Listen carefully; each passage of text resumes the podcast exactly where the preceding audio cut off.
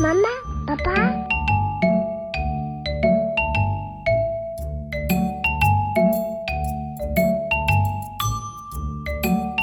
大家好，我是妈妈宝宝的 Bella。今天呢，很开心大家来到我们的妈妈宝宝谈心沙龙。我们今天要讲的主题是妈咪育儿理财术。那当然就是最重要的，二零二一年妈妈们不可不知道的育儿补助。那今天呢，我们很开心邀请到我们的一位特别嘉宾，是精算妈咪的家计部。我们欢迎 Sandy 兔。Hello，大家好，我是陪你精算生活、创造理想人生的 Sandy。今天很开心来到贵节目，我们就可以来探讨看看哦，现在到底政府有什么现有的资源可以帮助到我们妈咪们哦？对呀，Sandy 兔，我们最近妈妈界啊，大家都在很热衷讨论的一个话题，就是什么话题？少子化的社会问题。然后呢，这会进阶的带到，就是哎，这会带来我们的这些家庭的一些妈妈们的生育补助啊，或相关的一些津贴。没错，对，因为生育率其实大家都知道，这是一个台湾面临到的一个问题，只是身为我们这伟大的母亲们，我们不是不生，而是我们心里面有非常多的担忧，我们有苦说不出。我们的那个美国中情局 CIA，CIA 是的，非常讶异，就是 CIA 广到这么广。哇！他们观察了全球啊两百二十七个国家，然后去调查了每个国家的生育率。哦，对，然后呢，我们发现了说，哦，原来 CIA 他们统计的，就是在全球生育率最高的前十个国家，嗯，都是落在非洲体系的国家。对啦，他们比较没有在避孕，就会生很多胎。对，他们就是那个你知道，就是很很 open mind 的。但是呢，相较于比较保守的亚洲国家，哎，我们竟然都是垫后哎。是啊，因为亚洲人很爱存钱呐，我们就会算算算，觉得啊，我养不起，或者是我们现在像台湾或者是香港这些，算是比较高知识分子比落落在比较多的国家，我们都会想要把孩子。培育的很好，所以我们准备的育儿津贴就非常多，对、啊，然后就会更觉得哦，好像养不起。对，可是不是我们不生，而是我们其实想把生育这件事情当做是我们毕生的志业，嗯、我们想要好好的把孩子养育成人，没错，养成精品。你知道，在香港啊，就是他们就是呃调查了，就是呃适合生育的十五岁到四十五岁妇女，或者是这些女性朋友们，香港呢很特别，他们是生一点二二个人，一点二二。对，但是其实我觉得台湾虽然说被誉为什么全球生育率最低，可是其实我们也还好了，我们是一点零七。香港、澳门、新加坡跟韩国，我们都是大概落在一点二二人到一点零七，就是一个人生一个的意思。对，所以其实是我觉得是，就像刚刚 Sandy 兔你讲到，就是我们。亚洲体系的国家的，我们都是比较保守，以及我们会比较深谋远虑的去计划我们的一些人生的规划。没错，所以其实我们台湾呢，也就是给了很多，就是在呃这些生育津贴补助下面，有很多新的一些鼓励妈妈们，嗯，鼓励这些新手的家庭们，就是敢生小朋友，然后也互相，我觉得是，而且我们妈妈宝宝就是希望可以讲呃懂妈妈的心情，所以我们知道这是。大家的担忧，对呀，对呀，而且我想跟那个 Sandy 兔来聊聊哦，就是嗯，在 Sandy 兔成为妈妈之前，跟当了妈妈之后，嗯，呃，在于你的理财观念，对你来说有哪一些重大的改变跟突破？我的理财观念哦，在我的理财观念上，其实理财的方法，你单身跟。跟这个，我们有了孩子之后，方法是一样的，只是我们可能观念上面会有一些不同。例如说，单身的时候，我就一人保全家宝嘛，我可以做一些比较高风险的投资，或者是高风险的配置。那但是有了孩子之后呢，相对的就会稍微比较保守一点。那我的避险工具会用的比较多。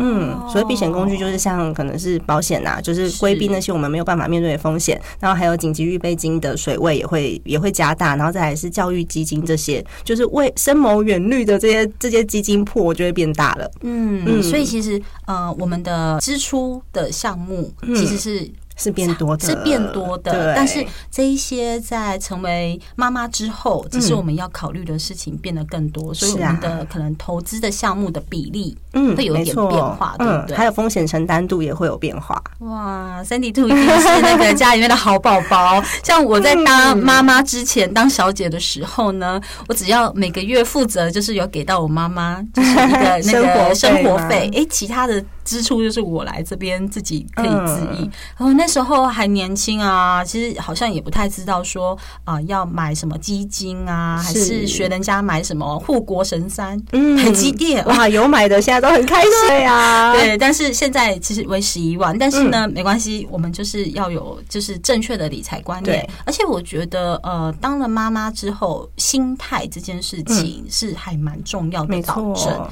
因为必须要从内心。里面知道理财的重要性，是的，你才会驱使自己去把这些事情省下来。因为我最近都已经在一直在分享说，现在利率也下降了啊，一直降息啊，嗯、然后还有通货膨胀上升。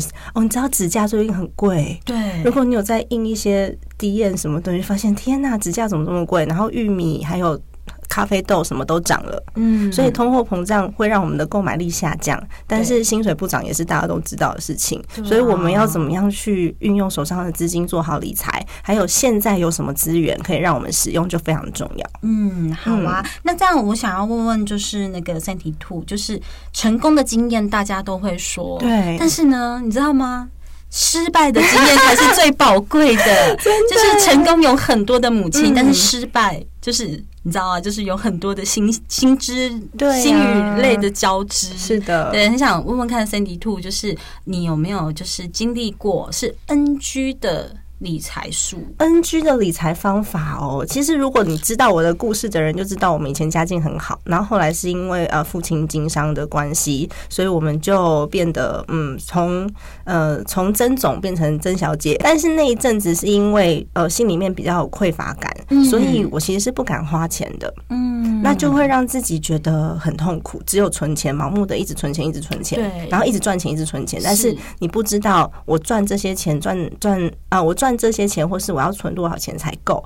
这件事情我后来发现，对大家来说都很重要。对，因为你只要把你的目标设定好，你就会知道说，哦，原来我这个账户，比如说我的教育基金账户放三千块就够了。然后我要连接到的是什么样子的投资工具？然后我的退休账户可能要一个月可能一万块就够了。那我要存多少年？连接到什么工具？我把目标设定好，其实我心就安了。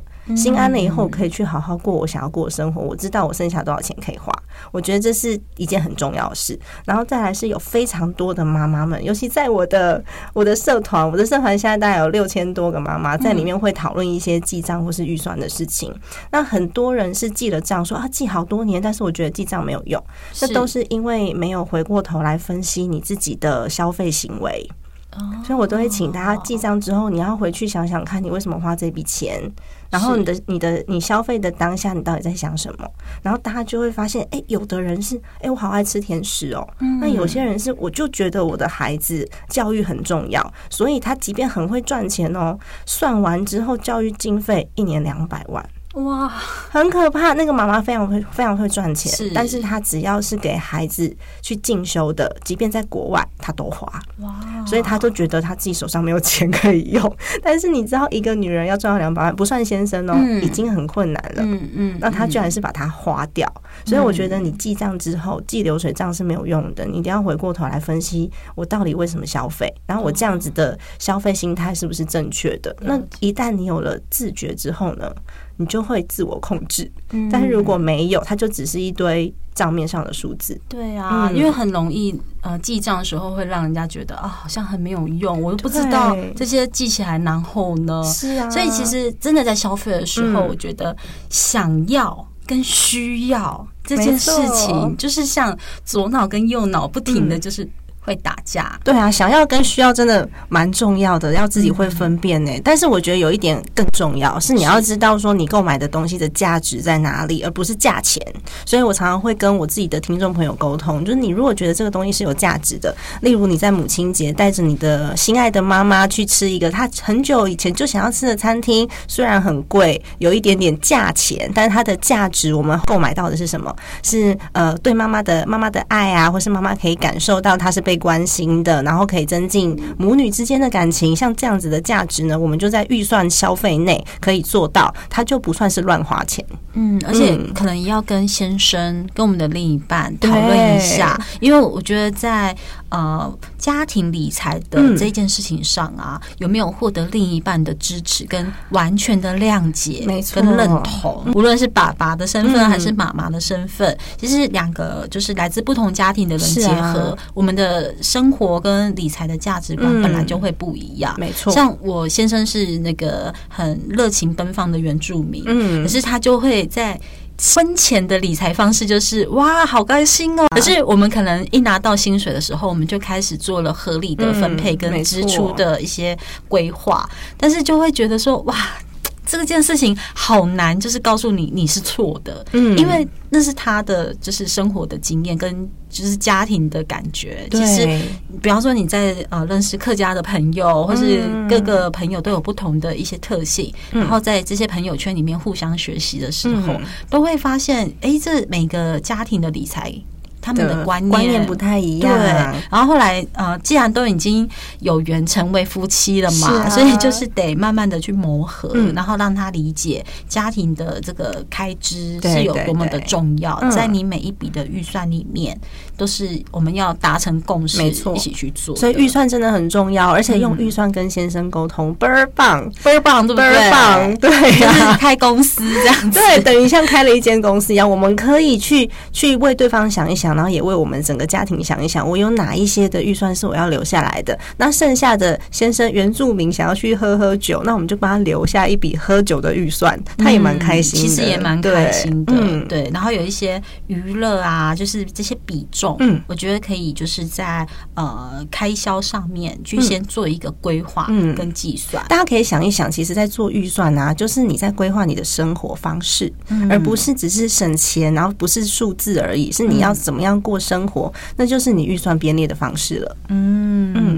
了解。哎、欸，那 Sandy，如果我想问问看哦，就是因为你现在是那个 Podcast，就是大家非常喜欢的，就是理财妈咪，那想听听看说，说那你可以跟我们分享，就是这一些妈咪，就是跟你有没有一些呃 feedback 给你，就是他们自己的理财、家庭理财的方式啊，是你觉得哎、欸、很好的一个经验，那很好的经验呢、啊？你说比较呃优质的家庭理财的方式吗？对，或是比较务实，然后是比方说，嗯，刚刚我们有提到，就是那个记账这件事情，很容易会让人家失败嘛。那像呃记账这件事情，我个人的经验就是，哦，黑宝好。但是我用了别种方式来取代，例如我就善用了就是银行的 app，嗯，那银行的 app，因为它每一笔的大笔支出它是可以备注，是的，然后它也会有就是提醒的功能，嗯、比方说每个月的房租或者是房贷这一些，那当然它呃可能一些日常生活中的一些小细节，比方说你去某某购物网买什么之类的，哦、对呀、啊，对，但是它可以成为帮助我在记账当中的一个大笔的项目，嗯，然后我觉得这件事情好。好像哎，就是对我自己的生活方式是蛮有帮助的。对，我觉得这个方法很好哎，但是我还是会把它分成几个阶段。因为像我自己都会跟大家讲，第一个我们刚刚有讲说记账是要先了解你自己的消费行为。那当你了解自己消费行为，然后我们进入到检查自己的财务状况。比如说我自己的资产负债表，或是我紧急预备金到底存好了没有？嗯，然后呢，到后面我们在做预算规划之后，这些呃金流的自动化管理就会变得很重要。比如说我每个账户要去多少钱呐？嗯，我们刚刚 Bella 这边有讲说，您是用信用卡管理的方式，还有你的账户管理的方式。其实我现在也是这样子做管理的哦，因为我觉得非常的方便，是因为我已经把前端的预算制定好了。那我信用卡管理的方式呢，我就是用三张信用卡。一张家用，一张我的零用钱，一张是我在投资一些斜杠或者是其他的支出的时候我会用的这个卡片。所以我我只要知道说，诶，我的家用的预算一个月假设刷卡是两万，然后我自己可能是八千，那我可能在投入呃投入创业的时候，我的刷卡费用不能超过多少钱？那其实我去检视我的信用卡账单，我就已经会知道我有没有超出预算了。但是前端我还是鼓励大家，你要检视自己的消费习惯，所以还是要先从记账开始。嗯嗯，对。而且我觉得妈咪其实分成两种，一种是在家的全职主妇的妈咪，跟我们出来打拼的上班族的妈咪。那像我就是因为有在上班，对，所以其实一拿到薪水，就是要怎么样分配。这是很重要的，所以像我自己个人的经验，我储存呃存款的方式是，比方说我先拿到了收入，我就会先存起来，哎，很棒哎，先存起来之后的钱才是花费的钱。是的，我后来发现，就是当小孩子越来越大，花费的项目越来越多，嗯，你是花赚的钱跟花的钱不成正比啊，对呀，所以我后来发现，哎，这个的方式。也蛮好的，嗯、然后就是就是记得一个大原则，就是先把要存的钱当做存起来，就把它当做是最大笔的支出，然后把它存起来。是，千万不要有一个迷失，就是钱没有不见，但是它变成了你喜欢的样子，在一个包包陪伴你，变成 Chanel。对，然后老公就会说：“这有什么意义呢？”就说：“对啊，它可以保护我，嗯，然后保护你的心情吗？对，可以确保你的太座心情愉快，你可以保你永永保安康。因为其实家庭就是要回归到现实，没错，务实理财的这个。”心态跟这个观念，然后嗯、呃，我记得我以前曾经就是请过留职育婴的那个育婴假，然后在家里就是当妈妈。我也有请过，对。然后到到了家里的时候呢，就突然你知道瞬间就是哎，你没有自己的固定的收入，对，当然有国家的这个补助，等一下我们会聊到哦。但是那个心态又完全就都不一样了。当你有就是。那个在那个外面这样子啊，有一些诱因诱惑着你，然后再跟家庭就是哎，真的哎，就是那个柴米油盐酱醋茶，真的还会去偏那个全联比价，还是去什么美联社比价？会耶，对，就是他的那个，因为身份有点转换不同，所以你的消费方式相对的，尤其是尿布是一定要比价的，真的，这个真的是，我就说一片七块以上不买。对啊，所以呃，还有我曾经也有就是跟长辈请教过，嗯，真的是那个不耻下问，嗯，阿姨，请问你为什么会这么有钱？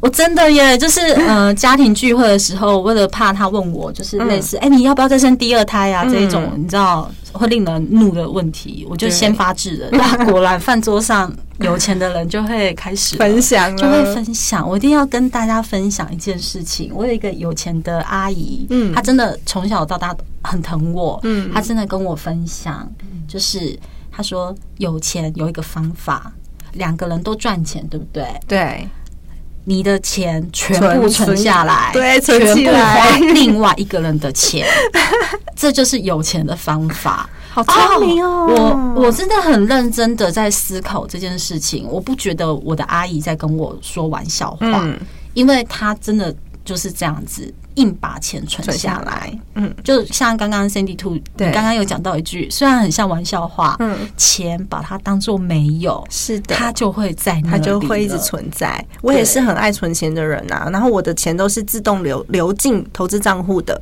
所以我其实每个月在检视的时候才发现，哦，又涨了，不错哦，这样子，真的，对，好棒！我就是天生爱花钱，很很爱，就是我觉得那个如何运用花钱这件事情，然后很聪明的运用花费这件事情，是我的那个消费看你喜欢买什么东西，像我的成就感就是我可以看着账户慢慢的长大，我就很有成就感。像之前因为在公司也是主管嘛，然后我有时候很生气很生气，我就会跟我的同事讲说：“哎，我好生气，我想消费，你去帮我看一下今天零零五零多少钱。”然后买的东西不一样，哇，真的就是是什么样子的朋友 圈也很重要。我发现，对，所以我们等一下也来聊聊，就是呃，我们想要知道，因为我们都是。呃，当了妈妈身份的人，所以像我的小孩现在是二年级了，嗯、但是在呃学龄之前，从他一生出来就是开始不停的消费。哦、可是我觉得我们的国家其实对我们这些妈妈们，嗯、其实对家庭补助这些的津贴还是非常有照顾到的。嗯啊、所以像刚刚我们有提到，就是呃国家的生育率的问题，嗯、其实是。呃，大家都在烦恼。那虽然我们是就是那个生产的伟大的女性同胞，但是我们其实更担忧的是，我们可以生啊，你知道门门关起来要生很，你帮我养吗？谁来帮我养？那不是口号。对，然后也要让我们安心。嗯、没错，像我们最常，像我个人最常被问到就是啊，什么时候要再生第二个啊？我也常常被问到这个问题。嗯、呃，你不生第二个太可惜了。嗯、然后心里想说，嗯，插你屁事这样子。对，真的是有时候就是会有些长辈在讲的时候，我就想说，好啊，你帮我养，我就生啊。对啊，或是你要那个现金赞助，嗯、我就让你冠名也可以。但是其实长辈也，我我后来也有发现一些长辈比较。得比较接近人心，然后他们也知道我们这一代很辛苦。对，那他们自己当阿公阿妈之后，也觉得，哎呦，怎么会这样？现在的病怎么那么多？小孩子要打的预防针，哇，四季这样打起来要两万多块。那他们其实。养育的方式跟现代其实就不太相同。预防针，如果你是北市市民的话，补助比较多。哦，对 对，因为我是新北市民，所以我有一些补助就啊，这一季就要花钱。对呀，就是比其实各县市的补助会不太一样，可以自己去查查看你的户籍所在地。是，而且因为现在就是政府有拍榜几个育儿政策嘛，其实像呃增加那个育婴假，嗯，哦，增加育婴假这件事情，其实我觉得也是对。真的有帮助的人也是蛮好的，是啊，对，因为小朋友难免就是可能会生病啊，嗯、那妈妈就是会不舒服，尤其是孩子一出生的时候，每一个月都要打预防针，所有的年假都在请这个打针的的的假期。对，然后、啊、呃，要生小孩之前，嗯、我觉得产检这个绝对是不能免的。哎、欸，我们国家的产检真的很棒哎、欸，嗯，现在好像之前是十二次，现在好像有增加，对吧？对，现在有增加，我有看到新闻。我们之前在我生小孩的那个那段时间，其实连坐计程车都有补助。哎、嗯，我也有啊，我也是新北市，我也有补助到。对呀、啊，就觉得哇，你知道。不用付钱坐计程车，感觉是还蛮好的，就签个名这样子。对，然后呃，还有一件事情就是呃，那个留职停薪。嗯，呃，以前我们是呃半年，就是半个呃那个六个月的薪水，现在也有就是调高，变成八成八成。有最近妈妈社团一直在讲这件事情，对啊，变成八成，其实差蛮多的耶，差蛮多。因为像我自己的话，哦，要提醒大家，就是刚刚我们讲的这些薪水的六成跟八成都是你的劳健保的保额，对对，保额。额的嗯，投保薪资是不是足额？这个你在怀孕的时，你在知道怀孕的时候，要赶快去问一下公司。其实大部分如果公司是合法的保合法的保障的话，他应该都会帮你保到薪资足额。是，而且我很想跟那个三迪兔就是分享，还有所有我们妈妈宝宝的那个妈咪们，我必须要说，就是当你要生小孩的时候，它就是你的人生置业。所以 刚刚你提到那个劳保薪资的那个级距，现在最高是四万五千八。对，四五八。那当然，你的薪水也许没有投保到四万五千八，其实也是可以去跟那个你的公司提出申请，你要提高你的劳保集聚。嗯，那你的劳保集聚就会在最高等，是，所以到时候你在生小孩领的那个两个月的。那个薪资的补助，嗯，它就会是最高的等级。因为像我的话，因为以前在公司是呃中高阶主管，所以我的薪水其实是超过四万五千八的。对，但是即便是这样，我们还是最高只能保到四五八零零。是是是。嗯，那这时候我可以有自己，我知道我怀孕了，我知道我自己可能要请育婴假，我有可能在我的呃育婴准备金上面就可以提早去准备，不然的不然的话会变成说，哎，我在请假的同时呢，其实我的薪水是大幅下降，因为刚刚有讲的四五八零零，但是我有可能在公司的薪水是六万多块，但是我还是只能领到四五八零零的六成那个时候，所以你就必须要提早先去把这个预备金先留出来。对，然后呃，薪水没有到就是最高等级的妈妈们，这时候可以考虑就是跟公司申请，把你的劳保级距拉到最高。不过我们的自付额也会增加哦，这要提醒一下大家。对，就是。但是你知道，就是当做是投资相关的一些法令啊，嗯、其实我觉得台湾的小孩子申请报户口的时候的那个户政事务所，嗯、其实他们的柜台也蛮好的，他们是一条龙服务。对，他们会就是当你坐下会把小孩子的健保卡，嗯，然后也会把生育津贴这些一次。哦，对，你在报户口的时候，其实就可以直接生育给付啊，然后还有你其他的，就是所有的这些补助津贴，他们都会帮你说，哎，你要不要申请？那你之前是不是有劳健保资料？其实他会一次都帮你清零下来，我觉得还蛮方便的耶。因为我记得我那时候生育给付两个月，两个月的话是九万多块，嗯嗯，很快就下来了。对，嗯，而且你也要好好考虑这九万多块要干嘛。像我自己的话，我就帮孩子买了这种全球配置型的股债型基金，我就把它整笔丢进去，那当做他之后的教育经费。天哪，真的好认真哦！我只有赶快帮孩子买新生儿保险，保险我。他出生第三天就买完了，对，因为他第二天就报户口，然后我是在他还在肚子里面的时候就规划完保险，然后报完户口第三天就买保险了。啊，要要先取好名字吧？啊，对，因为我那时候我先生取了四十几个名字，然后呃，那个现在有很多那种帮忙算命的老师，他可以用 Line，你知道吗？哦，所以我孩子在出生的时候，我在恢复室里面就把时辰卖给老师，老师隔天就回了我几个名字可以，几个名字不行，然后他建议的名字有哪些？就可以直接去报户口了。天哪，真的好数位哟！我觉得我们现在的妈咪们生活形态还有我们的进步已经不一样了。对啊，所以我也很想跟大家介绍，就是像这些政府的政策、这些生育补助啊相关的那个条件，其实都呃，你到一般的就是那个信户政事务所，其实你都可以有很很充裕的专业人员可以帮你做申请。而且现在因为生育率比较低，所以你申请这些补助的时候，他们人都好好哦，啊，真超客气，超客气的。哦，原来。会尽量帮你服务的很好，真的吗？那其实有时候做捷运的时候，愿意让位，我们就很开心的。对，哎，讲到捷运啊，就很想跟大家提，就是啊，因为像我们现在大家都是聪明的妈咪，所以一定要更了解，就是对哪一些哪一些的嗯那个补助的项目对自己是更有帮助的。是啊，是啊，所以我们就很想跟大家介绍，就是哎，最近大家应该知道，就是有一个悠游付的补助。哦，对，我最近有下载，我那时候去下载悠游付，是因为他好像有跟什么妈祖合作一个什么活动，然后是有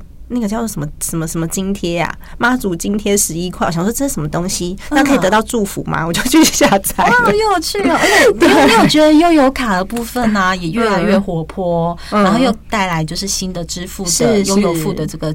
这个这个支付的，而且用手机可以搭捷运这件事，我真的觉得太棒了。哦，真的，你知道妈妈手忙脚乱的时候，那个画面是有多狼狈吗？所以其实可以用啊、呃、一只手机啊解决我们用悠游卡付费，然后或者是搭乘捷运，这真的是一个。利落利落的 聪明妈咪，很聪明哎、欸！因为我自己之前都是用信用卡当成那个悠游卡在使用，让它自动去扣，因为就是扣我自己专款专用私人账户的那张卡片，但我常常会忘记它放在哪里啊。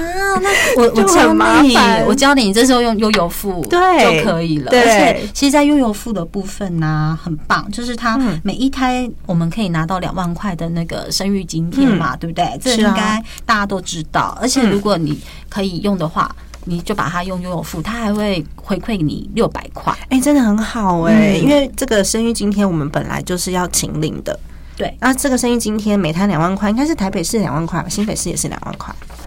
台北市，台北市对嘛？嗯、台北市、新北市都是两万，然后桃园是三万，对。对。但是呢，悠游付的部分好像对台北市民很友善。对、啊，它还可以多六百，棒哦！然后每一台还可以加码回馈三百块的储值金跟悠游付的优惠券。对啊，嗯，所以这一件事情，我觉得呃，也算是。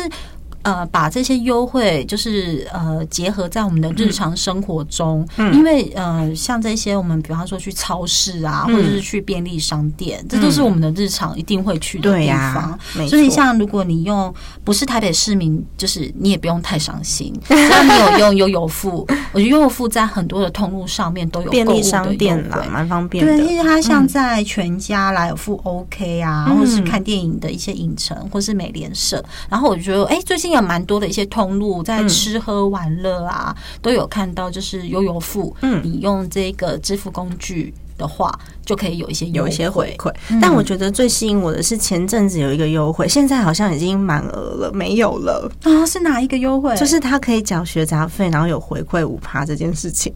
天哪，嗯、这件事情很棒哎，尤其是。像那个房屋税，嗯，也是要缴。所以其实用悠游付也是可以有五趴的回馈。我看他四月份已经满了，但是现在五月嘛，五月又试出了新的名额，然后六月好像还会有。真的太棒了，一定超赞的！真的，这时候就觉得哦，台北市民好棒他很多。对呀，我觉得这就是呃不不可不知的一个妈妈的，就是关于家庭生活的一些育儿补助。对，这真的很重要。悠游费、悠游付它可以绑信用卡，也就是说，你还是可以用专款专用的方式去绑你。原本家用的那张信用卡去支付学杂费，哦，这真的太棒了。嗯，而且每一天大家都要做捷运，都有机会做到捷运。对啊，所以你平常像我上下班就有用悠游卡在做通勤。嗯，我是很我是很棒，我有支持一二八零月票是，然后我在台北市上班，嗯，所以其实你知道这个。一二八零的月票，这简直对我来说是得证。感谢台北悠游卡公司，那可以让我省下就是很多的一些那个交通费。是啊，嗯，然后如果我现在用呃，就是我我如果绑了悠游付，完成一笔的自动加值的交易，嗯、我还有可以多拿到五十元的储值金，那还不错。五十元就等于我从我家坐到这里，然后再坐回家。对，你可以坐到淡水，刚刚好一天的交通费。对啊，所以这是这是你知道妈妈们的小确幸，尤其它跟我们的就是日常生活真的太有相关了。嗯、所以我觉得悠游付呃，大家一定要去就是熟悉它，因为它在很多的吃喝玩乐的日常生活上，是真的是对我们的。消费很有帮助。其实我有划了一下悠游付的，它的配合厂商蛮多的耶。嗯，像有可以去吃炸猪排有优惠的啦，是 然后还有一些是买饮料有优惠的啦，然后还有一些是呃商店呃不各式各样不同的商店，其实它有不同的优惠。对，就是我们配合厂商蛮多的。有提到想要跟需要，对，像这件事情就是我们的日常必须需要的支出。嗯，我还是提醒大家一下，就是如果它是你原本就要做的消费，我们。有这样一点点小确幸是蛮好的，但是如果你刻意为了这个小确幸去做多余的消费，可能就没有这个必要了。嗯嗯，但是这个就是我们日常生活中要做到的一些日常消费。那如果你省进来的这些或呃这些优惠的的呃小小的金额，你就可以多买好多片尿布，一片七块钱。是的，精打细算的妈咪 是我们。成为妈咪最大的使命，没错，用尿布去计算这个回馈金，蛮有感的，很有感觉的。嗯，我们刚刚提到了很多悠游付的一个优点，嗯、那这边啊就要再提醒大家最重要的。我们需要的一个项目，对。对，就是有关于就是那个托育补助，嗯，然后还有就是有回馈十趴的储值金。像在我们最需要宝宝照顾的时间是在未满两岁的儿童，是啊，对不对？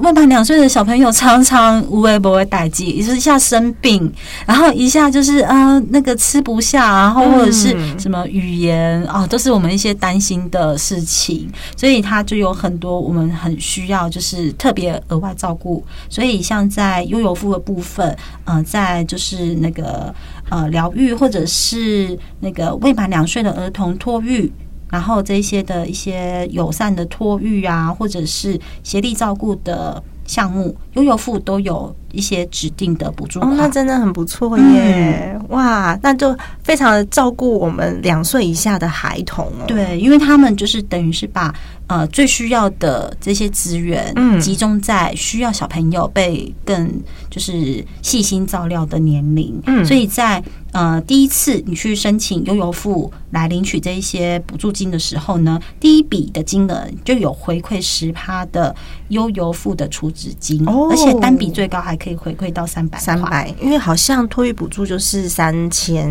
到六千左右，要看你的身份身份。对，还有那个你请的托育中心是不是有符合标准？对啊，所以其实我觉得像呃，我们每天在搭捷运，很大家就会觉得是冷冰冰的交通工具。对，可是其实，在呃，慢慢的，我也觉得在悠游卡这边的转型，然后转到有悠游付的支付工具，嗯，越来越贴近，就是我们一般市民的日常生活，然后融入我们的就是生活的这些必须消费里面，就会觉得说啊。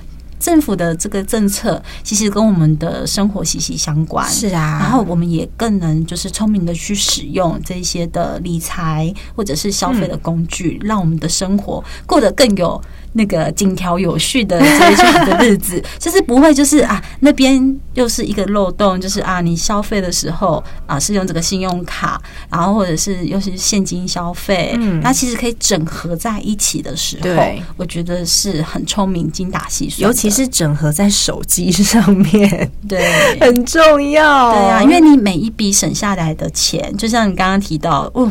一下七块尿布七片，对、呃、对，你像就是尿布七七元，嗯，你像一笔一笔一笔存下来，哎、欸，就很有感觉耶。对啊，就会非常的有感哦。而且现在连奶粉都很贵，如果宝宝还在喝奶粉的话，妈妈的计算单位都是尿布跟奶粉，嗯、很伤哦。